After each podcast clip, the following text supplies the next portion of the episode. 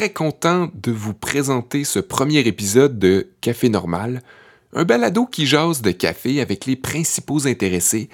C'est un phénomène que j'ai moi-même cru remarquer. On s'est mis dernièrement à jaser de café en famille, à maison, entre amis. Et je sais pas pourquoi. Euh, je me demande que c'est donc qui a engendré un tel engouement pour une boisson, un, grain, une plante connue pourtant depuis plusieurs siècles. C'est vrai, on dit que les premiers cafés à avoir eu pignon sur rue datent des années 1600. Euh, c'est pas rien quand même. Mais pourquoi là, depuis quelques années, tout à coup cet engouement-là grandit? C'est la question que j'ai posée à mes premiers invités. Mario Bouta passionné de service, un gars que j'ai rencontré il y a plusieurs années dans une soirée quelque part, euh, qui nous jase à ce moment-là du fait qu'il y a eu comme une sorte d'épiphanie dans les derniers temps. Il s'est rendu compte que la job qu'il y avait, celle pour laquelle il avait étudié, ben, ça l'intéressait putain. Fait qu'il s'était trouvé une autre job, une, job de barista quelque part, puis ça avait été une, révélation. Bon, euh, cas classique, vous me direz, la, personne qui lâche tout pour aller faire un travail euh, simple, par passion. Euh, oui, ok. Euh, mais ça a été mon cas, moi aussi, faut que je dise. C'est un peu un cliché, mais je pense que c'est le cas de bien du monde aussi. C'est pas un hasard. Fait que de fil en aiguille, Mario Bouta s'est mis à travailler dans un café, puis dans un autre, puis à développer une réelle passion pour le service. Et aujourd'hui, Mario a une compagnie qui s'appelle Le Tigre Bleu, qui se déplace pour servir des cocktails, allez, voir ça. Mais c'est aussi le gérant du déjà réputé euh, Pastel Rita, un café sur Saint-Laurent à Montréal, réputé notamment pour euh, son design. C'est aussi là où on a branché nos microphones pour cet épisode-ci. Ça tombait sous le sens qu'on y donne rendez-vous à Sarah Emilino, ma deuxième invitée, puisque c'est là qu'elle a lancé son livre Caféine, un espèce de recueil des nombreux cafés qu'elle affectionne à travers la province. Sarah Emily, qui est journaliste de voyage habituellement, euh, en revenant au Québec, à un moment donné, elle s'est mise à ressentir le besoin d'aller rencontrer des artisans, euh, les gens qui confectionnent le café au Québec, ceux qui sont là depuis longtemps, mais aussi ceux qui commencent. Et euh, ceux-là sont, sont, de plus en plus nombreux. je trouvais que ça ressemblait pas mal à ce que je voulais faire en audio. Fait que j'ai pas eu ben, ben le choix que de l'inviter euh, pour euh, ce sujet-ci. J'ai un avertissement à faire, cet épisode peut comporter un haut taux de ce qu'on appelle en bon français du name dropping. Faut que je m'excuse d'avance pour ça. J'ai aussi un espèce d'erratum à faire, euh, un, un pré-erratum, à un moment donné, je dis que j'ai vu la compagnie euh, Monogramme annoncer qu'ils te référait du café foncé. Mais j'ai pas vu ça nulle part, en fait. Je pense que j'ai rêvé à ça, ou j'ai mélangé des affaires dans ma tête. Euh, je m'en excuse. Pour le reste, allez voir dans la description de l'épisode, j'ai ajouté des informations relatives à des trucs qu'on dit mais qu'on qu précise pas nécessairement. Je vous invite aussi à aller voir café.normal sur Instagram si vous voulez euh, joindre l'image au son qui se trouve dans vos oreilles. Fait qu'en gros, c'est ça, j'ai demandé l'humble opinion de Sarah Emily et de Mario à propos de ce qui a créé l'engouement qu'on connaît actuellement pour le café. Et d'après moi, il y avait des bonnes théories. Je m'appelle Sébastien Blondeau et vous écoutez le tout premier épisode de Café Normal.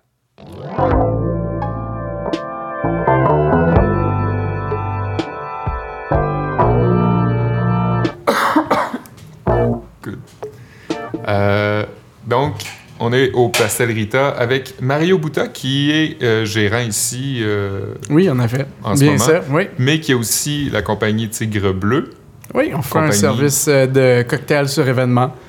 Oui, genre traiteur. Cocktail sur mesure, oui, traiteur, tout simplement. Et euh, Sarah Émilie No, qui a lancé Caféine, euh, lieu et artisan d'ici, un livre sur le café euh, qui est sorti cet automne en 2018. donc, c'est ça. Bon, Sarah No, qui n'avait pas bu de café avant.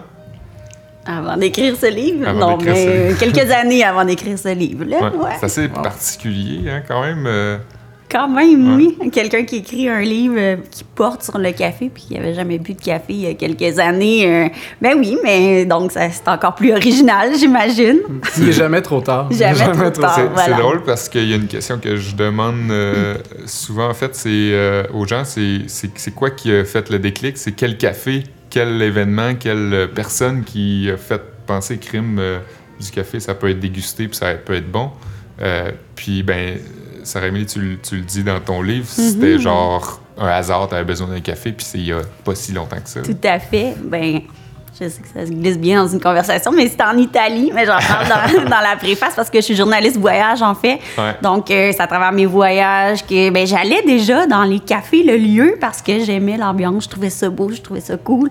Puis j'avais un ami qui me disait euh, Oui, mais tu sais, tu manques quelque chose de pas boire de café, mais bon. Puis un jour, donc j'étais à Venise, très décalage horaire, puis j'ai fait Ben là, je pense que si j'ai un premier café à boire dans ma vie, aussi bien le boire euh, sur une terrasse de, de Venise, en fait. Donc j'ai commandé un Fait cappuccino parce déjà- que. T'as, t'as eu l'idée de ça va être mon premier café à vie, je vais. Il faut que ce soit euh, un espace important. Dans Ben, un tu sais, espace- comme je me trouvais là, euh, j'ai fait, ben, oui, ça fonctionne si je suis pour Ouais. boire mon premier café, exactement. Puis j'ai commandé un cappuccino parce que je connaissais rien d'autre. Tu sais, j'ai comme, Ouais. il me semble que j'ai déjà entendu ce mot-là, tu sais. Est-ce que tu te rappelles du feeling, mon Dieu? Le Ben, je sais que ça avait fonctionné, en tout cas. Ça m'avait réveillé, mais euh, je me rappelle que j'avais les, palpita- les palpitations et tout. Ouais. là. Donc, Ouais. ça n'a pas été love at first sight. là. J'ai pas eu le coup de foudre du café. T'avais l'impression mais- d'avoir pris un peu de la, de la drogue, en fait. J'ai jamais pris de drogue, mais imaginons, là. Euh, mais non, oui. un euh, médicament donc, euh, avec beaucoup de contre-indications. tout à fait. c'est ça. Puis finalement, mais j'ai quand même persisté en me disant que ben, mes amis me disaient non, tu sais, il faut que tu continues, Ouais.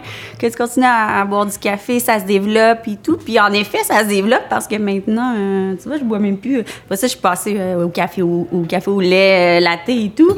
Puis après, j'ai j'ai découvert avec les amis de chez Barista, en fait, le Ouais. cortado. Puis maintenant, je bois juste ça. Donc, Barista de- de- qui, de- qui torréfie du café. puis oui, qui- ouais. tout à fait. Donc, de plus en plus, euh, de plus en plus, moins de lait et plus de Plus de goût café. de café. Donc, Un euh, choix de barista, là, le cortado. Là. Ouais, ouais, Ouais. ouais. Toi, Mario, as-tu euh, un, un événement en tête? Ouais, ouais, ben moi, moi honnêtement, j'ai fait mon, mon bac, j'ai bu peu de café. Euh, déjà aussi, late in the game. Euh, il est jamais trop tard. que ça s'est fait après. C'est quand j'ai choisi de travailler dans, dans le domaine. J'avais un intérêt pour ça. Euh, déjà à la maison, j'avais commencé à, à expérimenter un peu avec les, les pour-over à l'époque. Ben, On parle d'il y a genre 8, 8 ans, 10 Ouais. ans. Ouais. Ben, j'allais dire, c'est ça, toi, t'es un peu le cas classique, là, euh, un, un- un peu comme moi. Là. Tu Ouais. t'es mis à travailler dans un café Oui. Qui était pas du tout là où tu t'en allais. Ouais, exactement. Puis, aussi. Ouais. puis ça a été là que ça a été un déclic. Ouais, en fait, ouais. Fait que, tu sais, j'étais- bien intéressé dans, dans, justement le développement du café de spécialité. Puis c'était le fun à lire. Puis, tu sais, ça a été, bon, graduel aussi, beaucoup. Moi, avant, tu sais, j'ai- tout essayé aussi, le Tim, le Starbucks. Tu sais, il y a eu vraiment une certaine évolution. Ouais. Euh, et puis, quand j'ai commencé à travailler, finalement, c'était pas du tout dans un café troisième vague. Il, me semblait l'être, puis ça m'a pris une semaine pour, Pour réaliser que non. que non. Fait que j'avais pas encore les capacités de juger. C'est dans le temps où il y avait un beau voile, les cafés étaient beaux, donc on avait l'impression. Euh, mais finalement, niveau produit, non, c'est pas le cas. Mais ça a été une super bonne expérience. Je suis resté là quand même pendant deux ans. Euh, puis c'est là que j'ai découvert aussi plus une passion pour le, le service, puis tout ça derrière ça. Mais mon café Third Wave, que- qu'est-ce qui m'a fait euh, rentrer? Ça a été le café Saint-Henri. euh, au final, qui était pas si loin non plus. Ouais. Donc, euh, sur euh, Au marché. Berry. Non, moi, c'était celui Ah euh, ouais? Berry, donc euh, petite, euh, euh, quartier latin. Ouais. Ouais, Fait que cinéma. toute ouais, ouais. petite euh, ouais, succursale, je pense que c'est Emery. Et puis, euh, moi, je l'aimais beaucoup aussi à l'époque avant qu'elle soit rénovée. Puis c'est là que j'ai rencontré aussi, euh, no- notamment, il y avait Anne-Claire Hainaut qui était comme euh, barista, qui m'a toujours marqué, là, qui a été au pistet à la suite. Sais, des gens vraiment de, comme d'exception. non, ben, mais c'était vraiment des bonnes personnes. Puis elle m'a fait goûter aussi des choses extraordinaires. Euh, puis tu sais, c'est pas tout le temps. Puis j'y allais de, tu sais, petit peu par petit peu, mais c'est là que j'ai bu, j'ai bu des cafés vraiment, euh, café filtre aussi exceptionnels. Puis j'ai vraiment comme accroché à ce moment-là. C'est un peu ça le pattern, hein, les, Mm. des, des, des baristas qui, qui, par hasard, deviennent amoureux ou passionnés puis qui se mettent à lire sur le sujet. C'est souvent parce qu'ils sont dans une ambiance où, euh, avec une équipe puis des gens qui les prennent sous leur aile puis qui se disent Ah, euh, euh, savais-tu telle affaire, tu sais, qui, qui se mettent à jaser, puis ça devient super intéressant tout à coup. Puis on serait, on se serait jamais imaginé que, que ce serait aussi intéressant et qu'il y a au- autant de choses à dire sur la, la petite bine de café. euh, Vraiment. Ben, d'où, mon livre, je te Ouais. dirais. Là. Parce que au départ, je- ça m'intéressait de parler des lieux, le lieu, en fait, le café que les cafés que j'aimais. Puis finalement, en me mettant à parler aux baristas, aux torréfacteurs, aux gens sur place et tout, là, tu te rends compte qu'il y a tout un monde là, qui existe. là. Moi, j'étais juste un- super Mon livre, c'est juste un survol. Ouais. je vais même pas en profondeur. Là. Donc, il y a vraiment tout un monde qui s'ouvre quand tu commences à t'intéresser un peu. En voyant euh, la couverture de ton livre, puis en le feuilletant un peu avant, Mm. avant de l'acheter, j'étais super content parce que ça ressemblait un peu à ce que moi je voulais faire comme podcast, c'est-à-dire euh, faire quelque chose qui n'est pas euh, trop pointu, Mm. puis qui est, qui est à- attirant pour quelqu'un qui s'y intéresse juste un peu, mais qui est assez, euh, assez diversifié, puis qui en parle, qui parle assez du café pour donner des informations, puis être quand même pas non plus trop euh, rester trop vague. Là. Fait que Mhm. c'est comme un entre-deux, puis qui- quelque chose qui va aller. euh, On peut toujours apprendre Euh, quelque chose à quelqu'un. Tu sais, Ouais. on se situe toujours soit dans la spécialisation, mais moi, j'ai- j'aime beaucoup justement cet effort-là de démocratiser puis vraiment apporter, euh, Ouais. rendre ça accessible. Mm. Puis après ça, évidemment, si on veut plus, on, on va approfondir nos, nos connaissances. Mais c'est toujours bon d'avoir des intermédiaires comme ça. donner une vitrine aussi à des gens qui, qui travaillent euh, en, en arrière, là, comme les torréfacteurs et tout. Euh, puis faire parler aussi, euh, comprendre c'est quoi leurs opinions ou leur, leur mentalité. parce Ben, qu'il y a mhm. différents points de vue. Là, dans... Exact. Puis comme moi, tu sais, je prétends vraiment pas être expert du café ni rien de tout Ben, ça. tu- Donc, je voulais vraiment donner la parole aux gens qui connaissent ça, tu t'en as appris quand même beaucoup en, en peu de temps. peu. Mais là, on fera pas de À quiz, force, là, à, j'espère. non, non. à force de jaser Mais- avec. euh, D'où le, le- le souci. Ben, tu sais, je suis journaliste aussi, donc je voulais Ouais. que ce soit journalistique, puis de vraiment faire parler les gens qui connaissent ça. Donc, Là, tu te mets-tu à voyager euh, dans des pays, euh, puis rechercher les cafés oui, qui oui. seraient euh, qui seraient intéressants à, à découvrir, puis euh, Euh, ben, les- le café, les endroits ou le café, Ouais. le café. Parce que là, Ouais. je rêve d'aller en Éthiopie, là, Ah tu sais, ouais. les Ah, cérémonies ouais. du Ah, ouais, là, c'est sûr que ça va arriver, là. Je vais, je vais m'organiser pour que ça arrive, là. Mais sinon, oui, tu sais, euh, dans le livre, il y a une section où je suis allée à Portland, en Oregon, qui est quand même euh, un endroit mec de café Third Ouais. Wave et tout. Donc, aller rencontrer des baristas super connus là-bas. euh, des, des torréfacteurs et tout ça. Donc, oui, tu sais, c'est quelque chose maintenant. À chaque fois que je vais dans une nouvelle destination, mais je suis comme, est-ce qu'il y a des cafés ici? C'est quoi les cafés qui sont cool? Euh, essayer de, de trouver des locals qui vont donner justement des, des suggestions de cafés qui sont Ouais. intéressants. Là. Ouais, maintenant, ça teinte tous mes voyages. là, je demandais ça parce que j'avais une espèce de lueur d'espoir du genre est-ce que le road trip de café va continuer ailleurs? Il va y avoir Ouais. un tome 2. Ah, ça serait tellement cool! On le souhaiterait, on le Tu sais, souhaiterait. au début, j'aurais voulu faire ça, mais en fait, je sais pas si tu as vu, mais c'est euh, Jean-Michel Dufault qui Ouais. triple sur le café, qui a, qui a écrit la Fait la préface, qui est préface. Un ami à moi. Mais lui avait déjà fait un livre. euh, sais Lui, je le si vois toujours au. Donc, le livre qui s'appelle Café, puis qui est un genre de survol, mais il a choisi plusieurs cafés à travers le monde, en fait, avec Ouais. ses photos. Donc, tu sais, c'est ça qu'au début, parce que je suis journaliste voyage, c'était peut-être dans mes premières idées, mais là, c'était son projet à lui et son bébé, ça existait déjà. Donc, je me suis dit, euh, tu sais, pour- pourquoi pas aller vraiment à Montréal et au Québec? Euh, Mhm. C'est c'est dans l'esprit, de toute façon, de, de, de ce que tout le monde dit là-dedans, du third way, d'acheter local et tout. Ben, Ouais. pourquoi pas faire quelque chose sur le Québec? Ouais. Mais il y a beaucoup aussi déjà d'ouvrages de spécialité. Mm. Euh, puis il n'y en avait pas sur les cafés actuels, tu sais, puis sur la Mm. réalité des cafés. Puis je pense que c'est le fun comme justement première euh, thématique.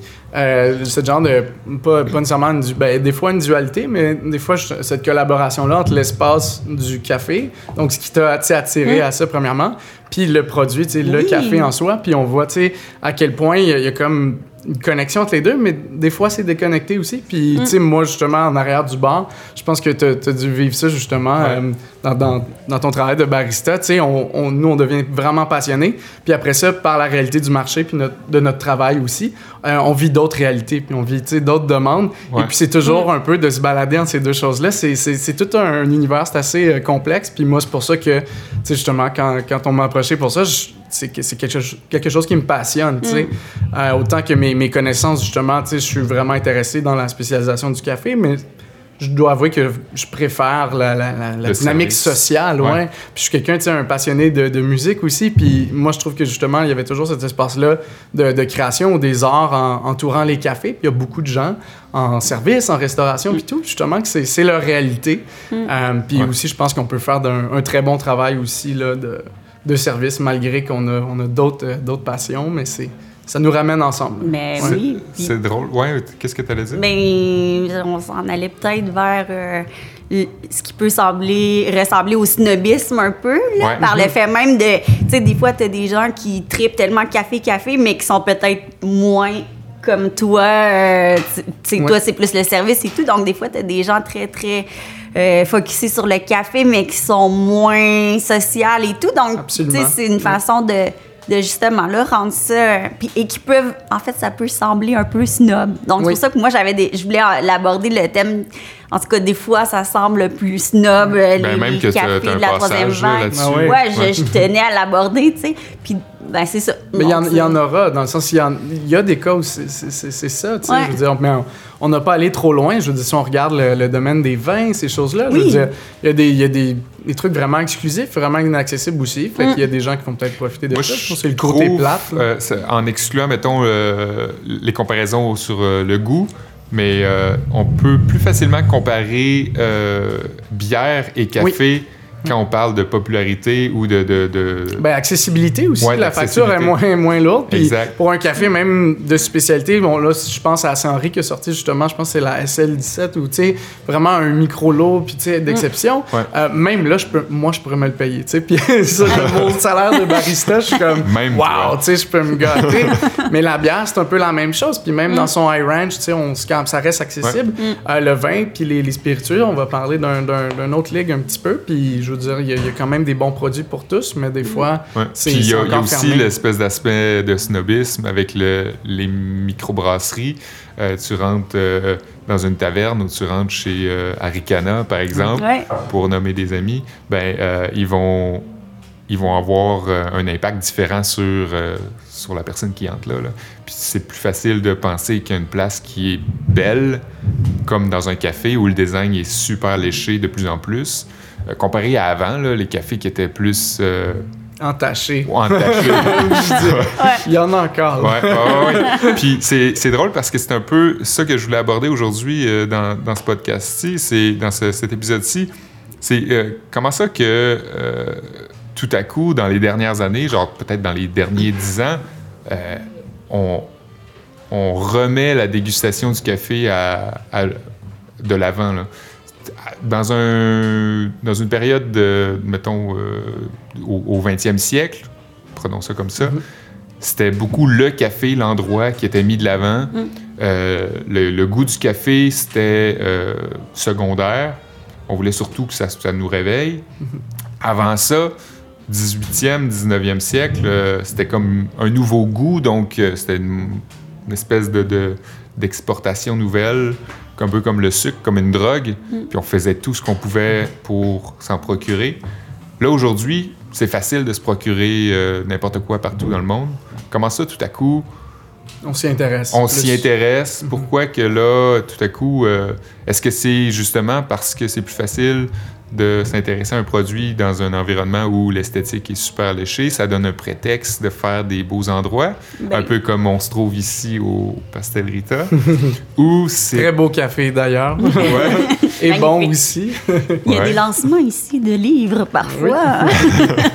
C'est pas un hasard si on est Non. ici aujourd'hui. Non. Euh, ou est-ce que c'est parce que euh, ben, c'est plus facile justement de s'en procurer? Est-ce que c'est euh, est-ce que c'est parce que le- l'engouement est contagieux? Mais je pense qu'il y a toujours un phénomène de mode aussi, Ouais. là, tu sais, comme tu parlais des microbrasseries, mais il y a quelques années, on n'entendait pas parler, puis maintenant, c'est la mode d'aller dans, Ouais. faire des road trips, découvrir des microbrasseries. euh, Coffee crawl. Exactement. Donc, Ouais. c'est un peu la même chose qui arrive avec le café, là, selon moi. Là. Encore une fois, je suis pas une experte, mais... Puis, mais oui, aussi, le fait que ce soit des beaux endroits, mais...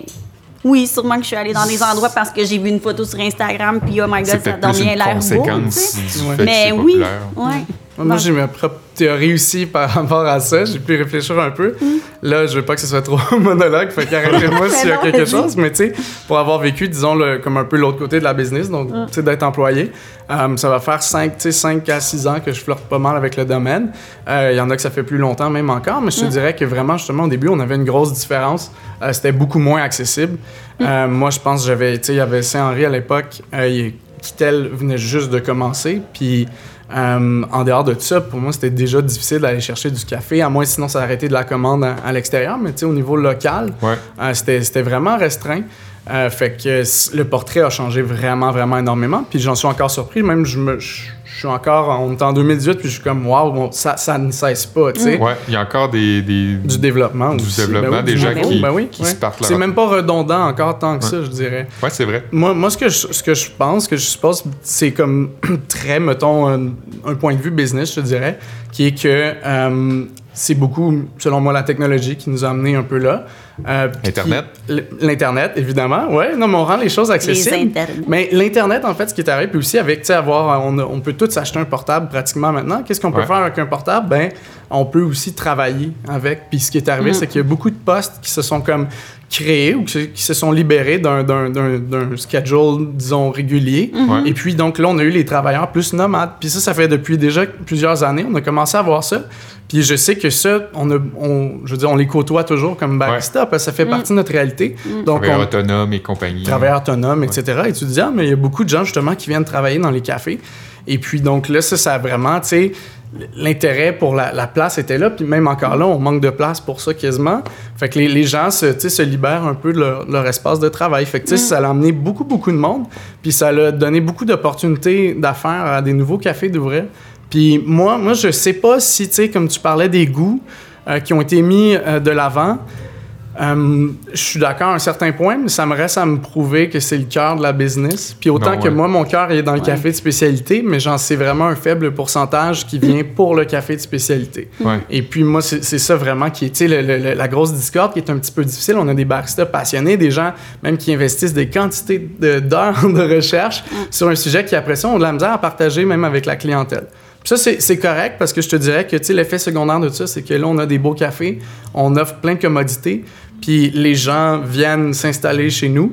Puis ça, ça nous permet après ça de nous développer encore plus. Donc, on a des meilleurs équipements, on a, euh, on achète les cafés qu'on veut, puis on, on se permet de pousser la note, même si c'est beaucoup pour les baristas en premier, pour les gens du domaine, puis après ça, pour tous les clients qui dé- découvrent le goût, puis de par leur- les baristas passionnés, tu sais, qui le vont toi, nous tu demander ça. suggères que parce que l'endroit est, est populaire et, facile de, de- de- à vendre, Oui. ben euh, ça permet aux, entrepreneurs d'investir puis de- de- d'offrir des produits de En- qualité. entre autres, entre autres. Il y a eu cette, démocratisation-là, cette Ouais. popularité-là. Je trouve que c'est beaucoup par la- la- le type de clientèle, parce qu'avant aussi, les gens peut-être euh, venaient pas rester aussi longtemps dans les cafés. Puis ce qui est arrivé aussi, c'est qu'on, tu sais, la, la majeure partie des, des- des cafés euh, qui sont pas sur des avenues si, euh, Ouais. comment dire, euh, passantes, Ouais. Font de la nourriture, je veux dire, un très gros pourcentage de, de revenus parce que c'est- une bonne source de revenus puis ça c'est juste parce que les gens veulent rester encore ça plus attire longtemps du monde aussi. ça attire du monde, puis les gens aussi, tu sais, les travailleurs vont rester là des heures, mais là, après ça, ils vont pouvoir manger, fait que ça devient encore plus commode pour nous. Tu sais, on se rapproche du coworking. Mais à, à l'époque, il n'y avait pas de coworking non plus. Là, on est rendu à une Ouais. époque où on, on flirte avec ça, mais je pense qu'il y a eu beaucoup de, de développement, puis souvent, ces belles machines-là, on se les, on se les Moi, j'avais, j'avais vu dans un documentaire euh, qui parlait des, des- des drogues dans le monde. Ça parlait de plusieurs drogues, dont le sucre et le café. Oui. Puis C'était sur Netflix à un moment donné. Ah oui. C'était un Écossais, je pense, qui. Un Écossais célèbre. Puis il parlait que les cafés, les, les endroits où on déguste le café, dans les années 1900, euh, c'était devenu populaire parce que, à- grâce au sucre. Mhm. Le sucre, quand il est devenu plus facile, facile à, à acheter, euh, ben, il s'introduisait plus facilement dans le café. Le café devenait une boisson beaucoup plus facile à boire, si on peut dire, parce qu'il n'y avait pas autant de- de- de- d'informations sur les modes de- d'extraction, euh, puis sur, sur comment, comment bien boire le café. Puis euh, ben, les bars se sont mis à ouvrir plus tôt pour offrir le café. Et donc, ça devenait des lieux sociaux. Mm. Euh, je devrais dire sociaux. Puis, euh, puis les gens, ben, ils, allaient se recueillir là. Mm. Fait qu'on doit, apparemment, on doit le café Au au, sucre. sucre. Ben, bien. Puis aujourd'hui, Deux, deux, s'il vous plaît. aujourd'hui, aujourd'hui, on essaie de s'en débarrasser. C'est drôle, ça, Oui, c'est ouais. paradoxal, mais ouais. Oh. Puis, euh, puis ouais, c'est ça. Donc, je sais pas si ça nous a suivi, ça, euh, Ok.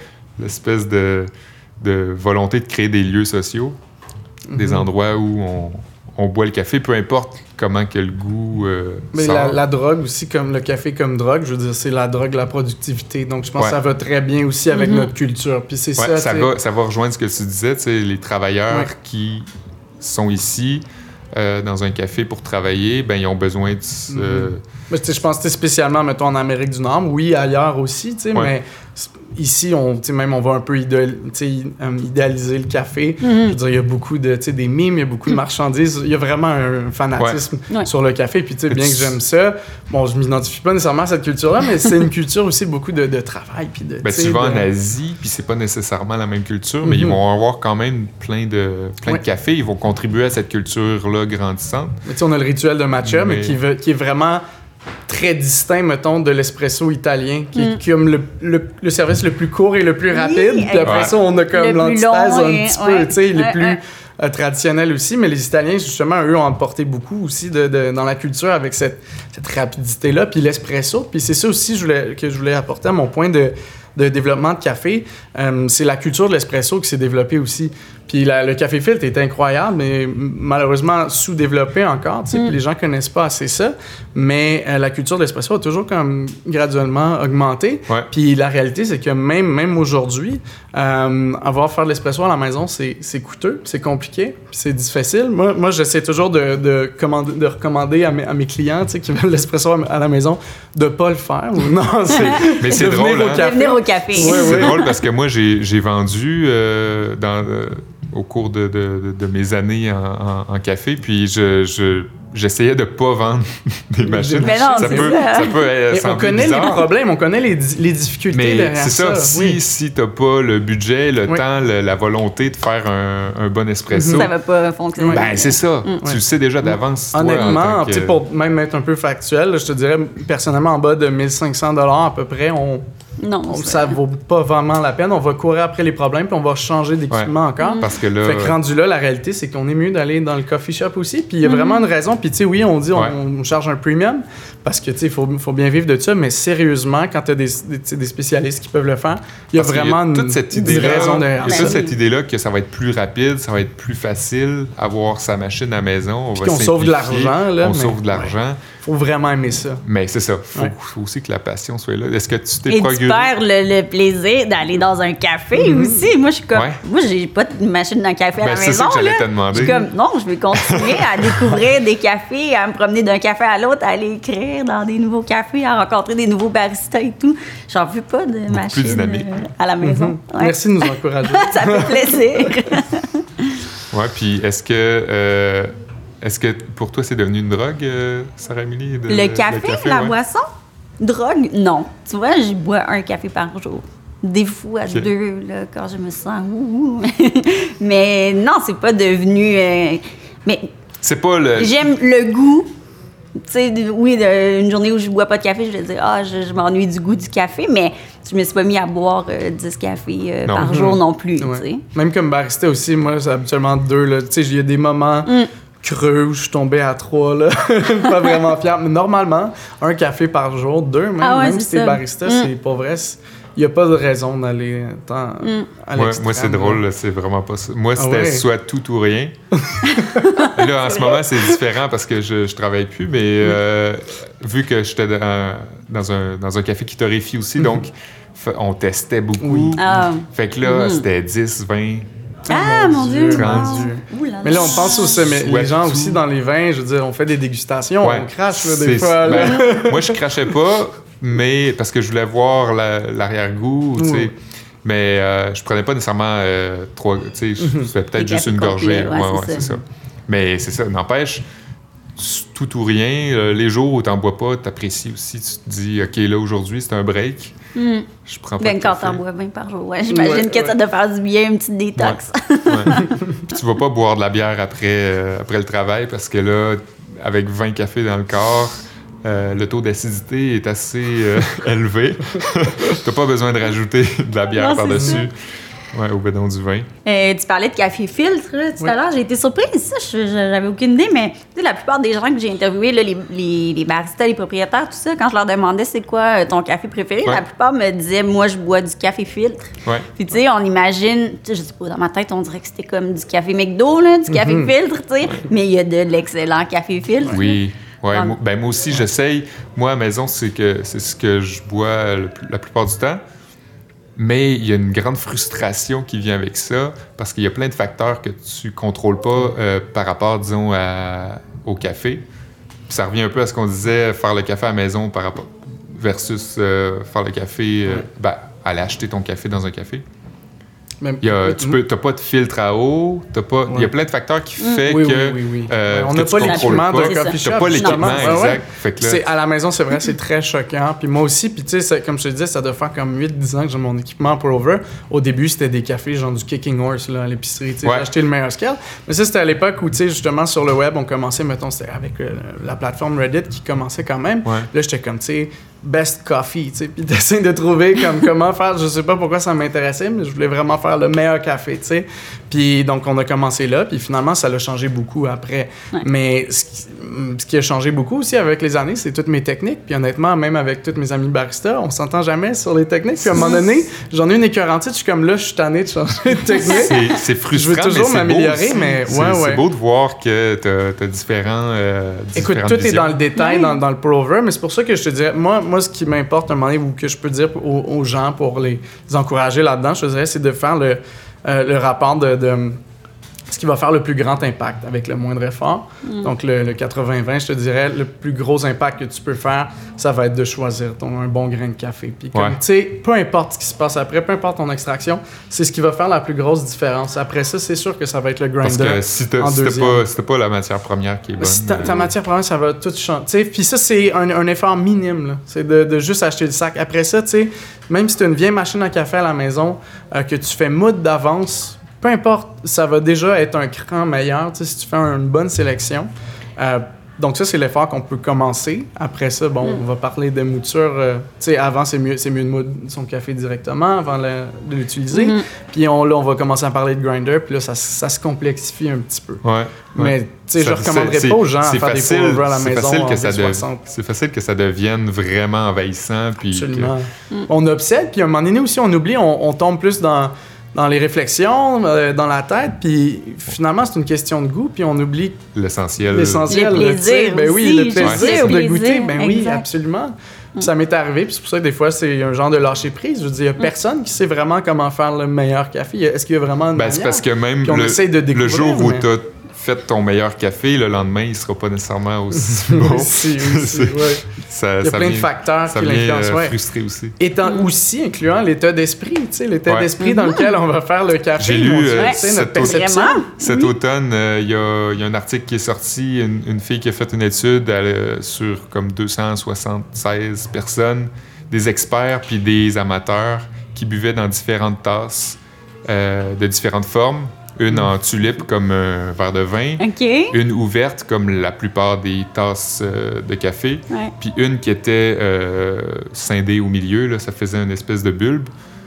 Puis euh, le, le- le résultat de l'étude démontrait que les gens trouvaient que le café était meilleur dans la tulipe, malgré le fait que c'était le même café partout. Hein, et experts Ouais. et amateurs confondus. Ouais. Ouais. Mais dans le monde du cocktail, c'est la même chose. Je veux dire, les cocktails ne sont pas toutes faites dans le même verre. On pourrait, sinon, tu sais, si on en faisait abstraction, mais c'est pas le cas. On Mm. choisit spécifiquement. Puis c'est un autre aspect. C'est intéressant que tu amènes ça parce que pour vrai, c'est. Ben, Mm. ça Au me fait niveau penser, ça me fait niveau, penser euh, à une anecdote. À un moment donné, j'étais dans un bar puis j'ai commandé. euh, euh, je me souviens plus le, le- le- le cocktail, mais c'est quelque chose qui vient euh, ordinairement dans un comme un verre à, à scotch. Oui. Puis ça m'était arrivé dans un verre à martini. Puis j'étais comme, Comme voyons ça donc. pas du Puis tout. là, c'est ça, j'avais un bug au cerveau. j'ai bu, puis je me disais, non, non, c'est pas ça que j'ai commandé. Mais dans le fond, c'était la C'était ça. Ça, mais c'est. Ben moi, un cortado, quand il est pas servi dans un verre en Dans verre, un là, bon je pose des ça va, ça va ben pas, oui. là. Mais surtout que ça, Comme, tu sais. Ben, ça fait pas en partie référence, c'est plus le Gibraltar qui fait référence Ouais. au verre, mais tu sais, on, on vient à les associer. Ouais, là, tu sais. vraiment. Ouais. ouais. Ouais. Puis euh, quand tu parlais des, des filtres qui étaient euh, pour la plupart du temps préférés des, Mm. des experts ou en tout cas des passionnés, est-ce que ça te donnait l'impression que finalement euh, on allait s'en aller plus vers le filtre ou plus vers euh, un slow brew, quelque chose de, de plus Mais lent que l'espresso? pour le commun des mortels, tu veux dire? Ben, Comme moi, finalement, peut-être pas, là. que l'espresso c'était plus une phase puis que finalement on allait rester.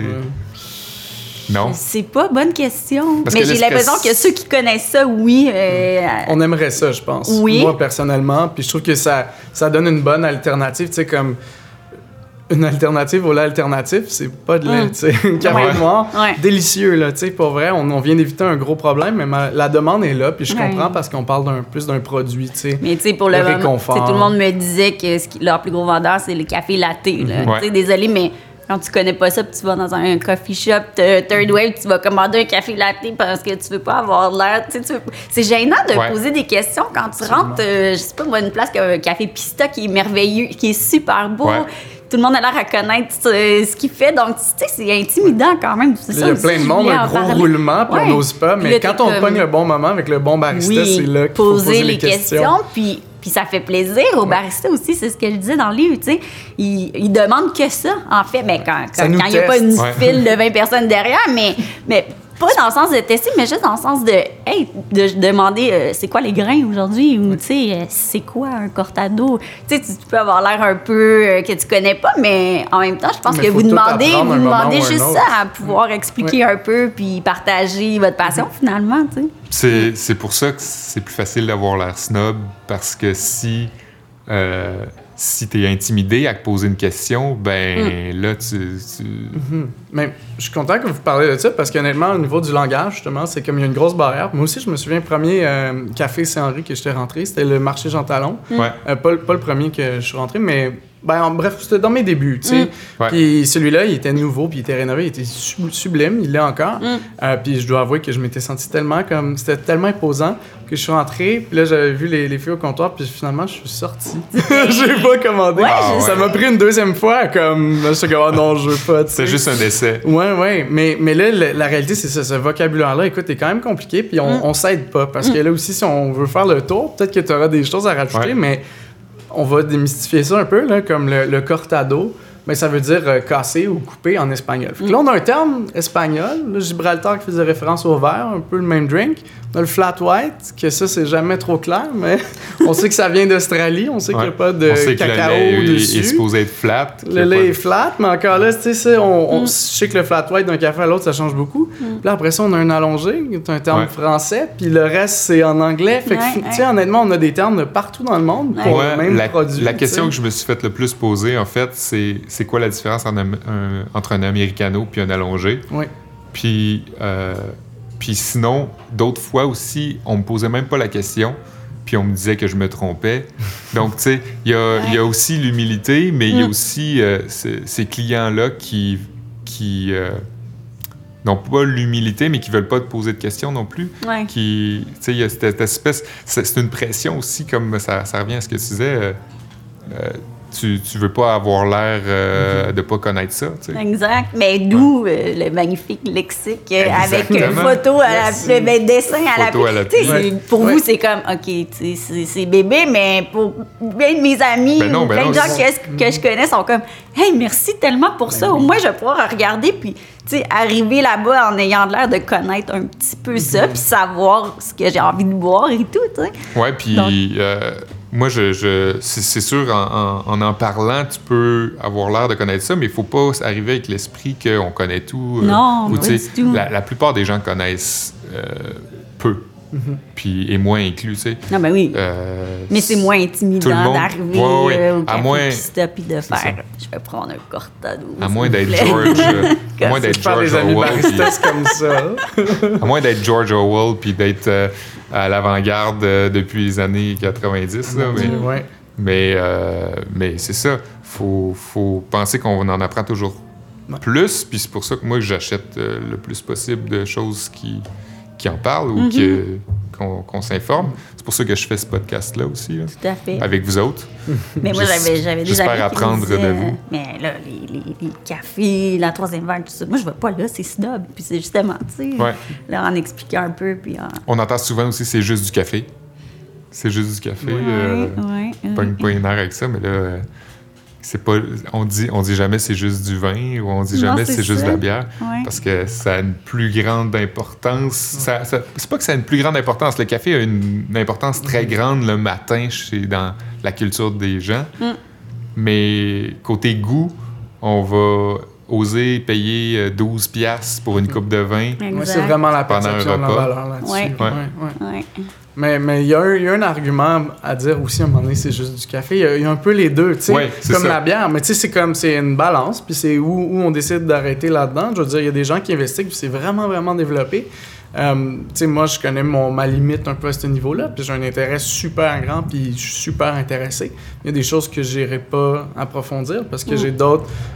There's so much là, we can do. Moi, genre, je vais choisir mes expériences. J'adore la dynamique que je parlais sociale, celle des cafés, euh, celle de la business puis de l'offre et la demande. J'aime toutes ces choses-là. Euh, après ça, on a aussi tous les soucis justement écologiques avec les initiatives qui se Ouais. passent. Puis c'est vraiment compliqué. Puis de s'entendre en, en écologie puis en, bu- en business, c'est que c'est pratiquement contradictoire à certains moments. Ouais. Fait que là, tu sais, il y a plein de questions qui se posent. Donc, on peut pas avoir juste des gens qui s'intéressent non plus euh, à l'origine du grain puis à, à la forme. Ça prend dans toutes les sphères, tu sais, des, des gens qui excellent aussi là-dedans, parce que le café, ça, finalement, c'est c'est perméable dans, dans plein, plein de choses, là, tu sais. Puis tu sais, aux gens qui me disent euh, Ah, mais oui, mais ton café, là, ton café latte, là, tu vas le payer quoi Le 4,50 euh, Comment ça Mais tu sais, j'aime expliquer Ben, attends, là, euh, tout ce qu'il y a derrière aussi. là. Ouais. Peut-être que pour une fois, juste, tu vas payer ce, ce montant-là, mais le producteur là, qui a fait les grains, là, mais lui, il va être payé décemment pour une fois. tu sais. J- Donc, j'aime rentrer là-dedans puis expliquer maintenant que tu fais pas juste payer parce que les murs sont beaux et tout ça. là. Ouais. Il y a une philosophie derrière ça, tu sais, qui est- c'est la chose qui m'a fascinée le plus, là, en fait, là, en parlant au, au Maxime de chez Pista ou, euh, tu sais, euh, peu importe, là, tous les gens qui sont, euh, qui, Ouais. qui ont ce souci de, mais justement, de, oui, peut-être payer plus cher, comme tu disais, ils sont peut-être pas là pour faire nécessairement beaucoup d'argent, mais, mais tu peux être sûr que leur philosophie, euh, ils la tiennent jusqu'au bout, puis moi, ça me dérange pas dans ce temps-là de payer un si peu on plus veut que cher le mon café, café. reste tu sais. aussi, si vous voulez encourager les cafés Oui. puis les continuer de, les- de, de- de passer du temps là, mais c'est sûr qu'il faut encourager les, les- les business comme ça. Mm. Ouais. Puis moi, personnellement, ce- 4,50, c'est pas choquant. Ce qui est choquant, c'est la personne qui charge 4,50, mais qui a un produit euh, en dessous de la Ouais. qualité des autres. Puis moi, je pense que ça se passe beaucoup comme avec les cafés qui semblent être un faut petit respecter euh, le Ouais, produit. ouais. mais ils semblent être un petit peu à l'avance, sont beaux, mais tout, tu sais, comme. Ils, ils semblent joindre la tendance des cafés de spécialité. Euh, on- donc, on suit même les mêmes prix parce qu'on commande dans le même marché, sauf que, par exemple, ils vont payer peut-être le quart ou le, le- le- quoi, le un cinquième du prix euh, qu'on paye pour le grain, même chose pour le lait, puis on coupe un petit peu partout. Mais eux, ils se permettent vraiment une grosse marge versus les autres. Puis, tu sais, c'est pas un, un jugement de valeur. Après, c'est correct, c'est juste que je trouve ça, moi, personnellement, je serais irrité, Ouais. Ben, le problème vient du fait que quand quelque chose est populaire, il y a beaucoup de gens qui, sans nécessairement être passionnés ou sans nécessairement euh, euh, être intéressés par, le, Saute sur l'occasion. par le projet, Ouais. sauf sur l'occasion. Le-. Exact. Ouais. Je vois, c'est le propriétaire du café 811 qui me disait, euh, tu sais, il y a beaucoup de cafés qui ouvrent, mais on se... un café qui... Les gens, justement, là, Ouais. qui, qui ouvrent un café parce que c'est donc bien la mode d'ouvrir un Ouais. café, puis- mais qui connaissent pas ça, puis qui sont pas passionnés, là, ça, ils vont fermer leur café de toute Ouais. façon. Il y a beaucoup de terme, Ça ben, même à court terme, tu sais, ça se ressent, puis les gens de l'industrie, vous le voyez tout de suite, tu sais, que... Ouais. Il manque quelque chose. Moi, j'ai un, un problème mental, c'est que quand Ah. que je vois que j'ai un, tu veux en parler? quand je vois qu'il y a un nouveau café euh, qui vient d'ouvrir, puis que ça a l'air euh, cool, euh, ben, vas pas? je prends le métro, puis j'y vais. OK. Puis même si c'est comme euh, à Pointe-aux-Trembles ou je sais pas, sais, quand c'est vraiment loin, je veux, je veux y aller anyway. Tu vas toutes les essayer. Je veux les essayer juste parce que j'aime la nouveauté. Ouais. C'est un peu, Ouais. un peu ça le problème mental. que- Ah, ben, j'ai Mais- le même problème mental bon que toi. Mais le, le problème quand tu arrives là, puis finalement tu te rends compte que c'est juste cute. Mhm, C'est une façade, Ouais. là. Ouais. ouais. Mais ça, c'est pour un amateur de café. Si, pour vrai, étant un fan de café, je suis rarement mieux servi que chez moi, malheureusement. Fait que ça, c'est Mm. plate. Mais après ça, j'ai certains cafés, moi, que justement, dans mon cœur, je sais que je vais avoir un petit peu plus de, de choix. Le, le piston en fait partie. Je vais name drop un peu, mais Paquebot, Mais oui. honnêtement, aussi. Euh, des- tu sais, je sais qu'on va, on va s'occuper de moi comme client un petit peu plus spécial, mettons, donc au niveau d'un intérêt des goûts. Ouais. Ouais, pas parce que c'est toi, mais parce que euh, c'est la philosophie Non, de absolument. l'endroit. C'est Ouais, juste ouais. qu'il y en a, tu sais, comme disons, on, peut, on, on va servir majoritairement euh, des lattés, comme tu dis, donc on- ça va être la majorité de nos ventes, c'est correct. Mm. Euh, mais on a quand même tout, on a toute une clientèle, mettons dans les peut-être 20% en diminuant, euh, qui est intéressée vraiment au, au grain puis à la dégustation, au café filtre, aux techniques, euh, le, le slow pour, ou les nouveaux produits, tu sais, qui Ouais. va être vraiment euh, curieux. Moi, j'essaie toujours de trouver le café le plus funky, le plus différent, le plus, goûteux. Euh, j'essaie toujours de changer mes conceptions. On parle de- du café qui goûte pas ce qu'on associe normalement au café. Ouais. Euh, tu sais, genre la fraise, bleuet, vraiment toutes des choses tu sais, Agrumes. extra agrumes, extra Mm. fruitées. Tu sais, sans être juste dans l'acidité, moi, c'est pas quelque chose qui m'a vraiment arrêté parce que sais, j'ai bu bien l'espresso. Euh, mais tu sais, on ça va comme contre- contredire un peu notre perception du goût de café. Tu sais, si on pense à, mettons, une liqueur de café comme le Kahlua, tu sais, ça, c'est comme... Il n'y a pas de café nécessairement Ouais. là-dedans. C'est Mais- vraiment... Mais ça, c'est quelque chose qui est difficile à, à expliquer pour, euh, pour des gens, mettons, qui, qui ne le goûteraient pas. Mhm. Euh, parce que quand on dit Ah, mais ça, c'est clairement euh, des fraises, que, des arômes de fraises que Ouais. je, que, qu'on sent, puis là, là, la personne dit non, c'est, parce que c'est du café. Mais là, c'est dur de l'expliquer, tu sais, de Ouais. dire oui, mais c'est des notes qui représentent. J'avais, euh, j'avais assisté à une conférence, je pense que c'était lors du premier East Coast Madness euh, qui, était, qui se passait au Kittel. Puis euh, il y avait un gars qui avait été invité qui disait quand tu, quand tu goûtes quelque chose, c'est vraiment ça que c'est. La molécule, Oui. euh, disons acide, euh, ben, euh, si tu goûtes le citron, ben, c'est parce qu'il y a de l'acide citrique, puis c'est une proportion. Ouais. une proportion de molécules de- d'acide citrique qui est comparable à la proportion que tu Ouais. pourrais trouver dans quelque chose qui goûte le citron parce que c'est fait au citron. Mhm. tu sais. Fait que c'est- c'est c'est fou de C'est penser ça. élaboré, vraiment. Fait Ouais. c'est pas, ouais. c'est pas niaiseux de dire Ah, ben, il y a des notes de citron parce Mhm. que ça, c'est Mhm. c'est Ouais. autant comparable euh, sci- scientifiquement que, que gustativement. On va voir la grosse différence dans les, les origines. Tu, parlais Mm. de l'Éthiopie, c'est sûr, ça sera toujours un, un coup de cœur aussi. Mm. Euh, tu sais, les, les techniques aussi de production, fait que moindrement on tombe dans les, les, na- les processus naturels. Euh, tu sais, ça rajoute vraiment un- au goût, ça on va avoir un goût distinct. Puis moi, j'aime toujours référer, tu sais, de toute façon, on, on a tellement le- on- on est tellement comme stigmatisé par le- le- l'espresso italien, genre qui est la, la torréfaction. Euh, tu sais, second crack, on va brûler le café. Ouais. Euh, donc, on goûte énormément de ces réactions Maillard, puis tout, tout ce qui est relatif à la torréfaction et, et moins à la graine de café.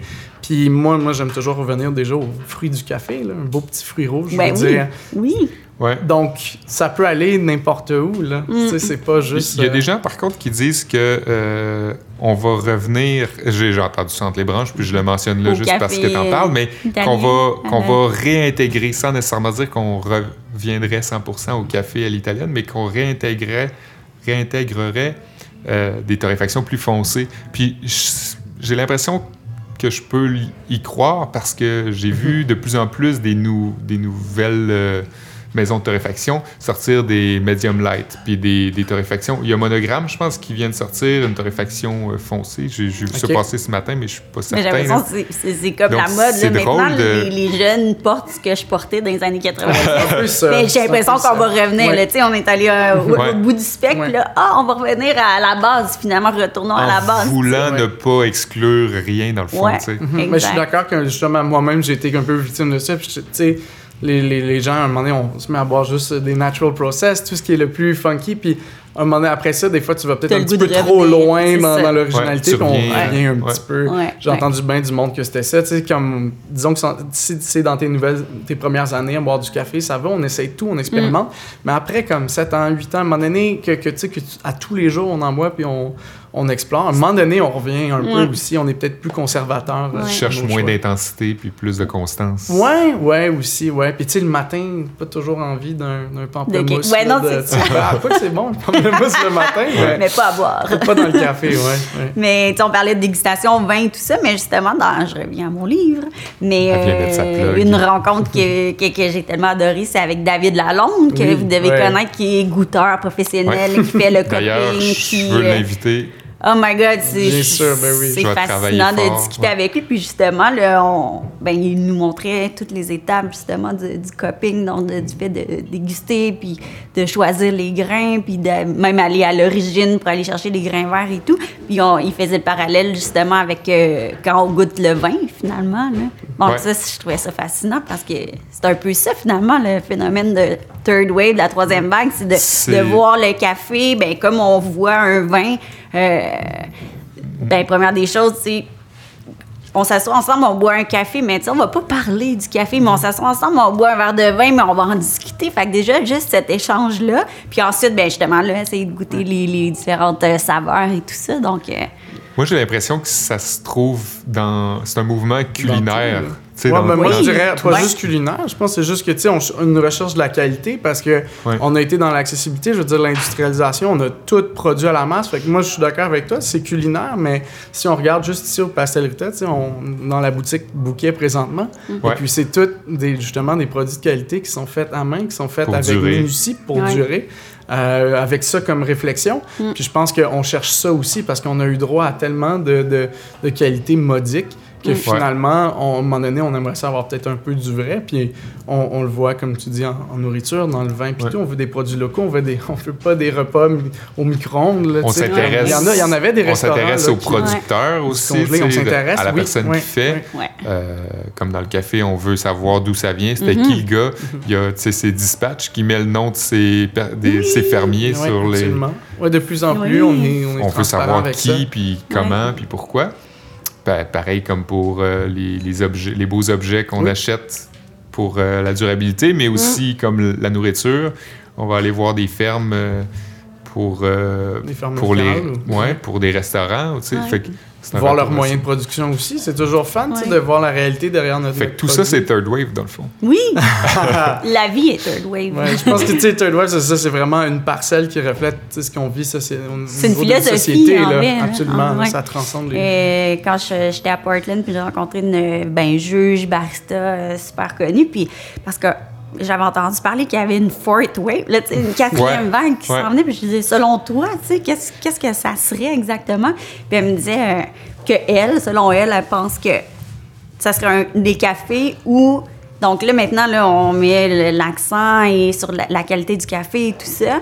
Mais ce serait des endroits où il y aurait donc ça, mais avec la nourriture qui serait d'égale qualité. Donc, tu aurais vraiment l'expérience complète. Parce que souvent, on va se le dire, il y a de la bouffe un peu dans les Ouais. cafés, mais c'est pas généralement à la hauteur de, la qualité du café. Donc, Mm-hmm. selon elle, la quatrième vague, ça serait quelque chose comme euh, le- le- l'expérience totale, là, où La tu as le super bon suite. café et la super bonne bouffe Oh, wow. sous le, le même toit. tellement tu sais. d'accord avec toi. Je veux Je suis dire, moi, il me reste à me prouver un resto qui fait de l'excellent café.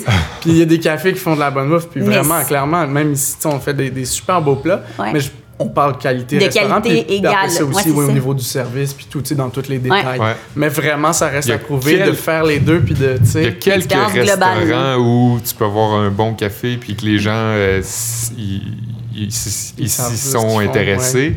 Mais en Mais général, rare, en c'est soit général. on va manger rare, dans un bon ouais. resto général, ou on va boire un café- dans un bon café, absolument. mais Ouais. Ça dépend de ce qu'on détermine souvent. par bon. Il y en a aussi des pas Ouais. pires, mais tu sais, vraiment... on- mais on parle quasiment d'avoir un barista sur place, tu sais, dans le Ben restaurant. oui, c'est ben pratiquement ça, ça, là, ouais. Ouais. cas, Ou, ou des, restos qui, euh, qui vont se limiter à un certain café, soit juste du filtre, Mhm. soit juste de l'espresso, puis ils vont former leurs gens, Ouais. euh, leurs employés de la bonne façon. Euh, Mhm. J'ai j'ai- j'ai- j'ai déjà fait un peu de formation aussi là, dans, dans des restaurants. Puis c'est vrai que la plupart du temps, on voulait que ça se fasse vite. Puis dans un restaurant, ça bouge trop Ouais. pour qu'on s'y attarde vraiment. Mais il y a des gens qui sont vraiment, qui voient venir cette, euh, cette popularité-là, qui pensent que ça peut être un atout. Parce qu'imagine, tu veux manger au resto, là, tu sais que ça va être super bon, puis tu sais qu'après, tu vas avoir un super bon C'est ce qui café. boucle c'est la comme, boucle, Wow, tu sais. C'est vraiment important. Mais moi, moi, personnellement, j'aime mieux faire les, les deux, puis après ça, finir peut-être dans la brasserie. Ou... Ah. J'aime ça faire comme 3-4 places en une soirée. Ouais. Mais C'est là, vrai, je comprends c'est que ça peut être très commode de rester dans un endroit. Parce que c'était trop wild pour la game. Ben, c'est ça, ben oui. Moi, moins 40, là. Ouais, j'avoue. pas peur non plus. Ben, Sarah Émilie, elle te bat parce qu'elle va déjeuner dans un pays, va dîner dans un autre, puis elle C'est va vrai que je fais ça. être un journaliste euh, de voyage. Chapeau. Je peux pas, je peux pas accoter. Je peux vraiment pas accoter. Fait que euh, c'est pas mal ce qui boucle la boucle, je pense. Est-ce qu'il y a quelque chose que vous, vous, euh, vous pensez qui va se passer? Est-ce que c'est pas mal le fourth wave, le- la quatrième vague? Ben, je moi, je dis ça parce que c'est ce que j'avais peut-être entendu entre les branches, mais Ben là, on voit beaucoup, tu sais, les cafés-boutiques, donc euh, de- Ouais. deux concepts qui Mhm. vont ensemble. Mm. Euh, c'est beaucoup de gestion quand même, fait qu'on, tu sais, c'est- c'est un univers, là, ou des fois juste avoir une concession café dans un environnement. ouais. Euh, écoute, moi, je suis très curieux du marché. J'ai, mes propres projets, donc je suis un peu, euh, je suis ça. Mais pour être sincère, j'ai aucune idée. Mais je pense que ça, on va pas nécessairement l'observer dans le café en premier. On a juste à regarder ce qui se passe alentour de nous, euh, socialement, politiquement. Puis je pense que ça va nous donner une idée de où on va aller. Je pense qu'on essaie de s'orienter vers des, des, euh, des politiques plus euh, sociales, donc euh, de l'entreprise un petit peu plus euh, Ouais. À la nature sociale, puis c'est correct, je pense qu'on a été tellement dans le faire, puis tellement le- les choses aussi. Puis il y, a, une belle place de marché pour après ça être plus dans l'expérience avec les gens, puis euh, sur des peut-être travailler sur des valeurs, plus des choses du genre. Le, le, le- système dans lequel on vit. euh, moi, je, veux dire, ça a ses défauts, mais il y a des belles choses aussi, c'est que ça laisse place à tout, puis tout est commercialisable, donc même les bonnes choses. Puis moi, je pense qu'on va essayer de viser là-dessus. Puis tu sais, moi, c'est pour ça que, comme je disais, le service dans l'in- dans l'industrie, euh, au niveau des relations qu'on a avec le staff, mais aussi euh, la différence qu'on peut faire avec nos employés. Donc, d'un d'un pro- propriétaire de café ou gérant au barista, puis tout, on peut essayer vraiment de créer une qualité de vie euh, différente, puis laisser place à, à plus. Fait que moi, je pense qu'il y a énormément de potentiel à, à ce niveau-là. On, es- on espère. Puis comme les, les, les baristas, les propriétaires, les gens qui sont dans l'industrie du café sont relativement jeunes, euh, tout cet aspect social, local, environnement, hein, c'est super important, important pour les, ben, les générations là, qui sont plus jeunes maintenant. Donc, je pense que ça, c'est appelé à rester. Donc, je pas je crois que les cafés sont appelés à, à rester dans la société aussi parce Ouais. que on va juste continuer sur, sur cette belle lancée-là, d'ailleurs. Tant qu'il y a du sucre. Sucre. Moi, j'utilise pas de sucre. Non, moi non plus. Ah, Merci, bon, on en est trois. Je dis ça pour euh, l'aspect euh, Ben oui. Ouais. pour boucler la boucle. Euh, fait que, euh, dans le fond, sur ces belles paroles, euh, j'encourage tout le monde à se procurer Caféine, lieu artisan d'ici. C'est un beau livre avec des belles photos. Oui, hein? Des photos euh, exécutées par Zach Baranowski. Baranovski, un ami Un ami photographe à toi, de Toronto, j'imagine. oui, Ben oui. qui ne boit pas de café. Oh, Mais bon, ben, ça prenait quelqu'un de l'extérieur, j'imagine. Ouais, il est euh, jamais trop tard. Un- Il est jamais trop tard. voilà. Et on va chez Pastel Rita dire coucou à Mario Bouta, Oui. Café alcoolisé aussi. Ou, à ouais, Montréal, c'est ça. la place. le Tigre Bleu, si Tigre jamais euh, ouais. si jamais il y a un événement. Ouais, je peux plug, je peux faire ma plug? Ben oui. www.letigrebleu.ca. Puis pour vrai, des événements, lancement, j'aime beaucoup faire les, les événements culturels aussi. Euh, on est un peu dans cette, dans cette vision-là de la démocratisation, mais au niveau des cocktails, euh, rendre ça accessible, le fun, puis euh, rose. Rose, voilà. Pastel. Ouais. ouais. Merci beaucoup. Merci. Merci à toi.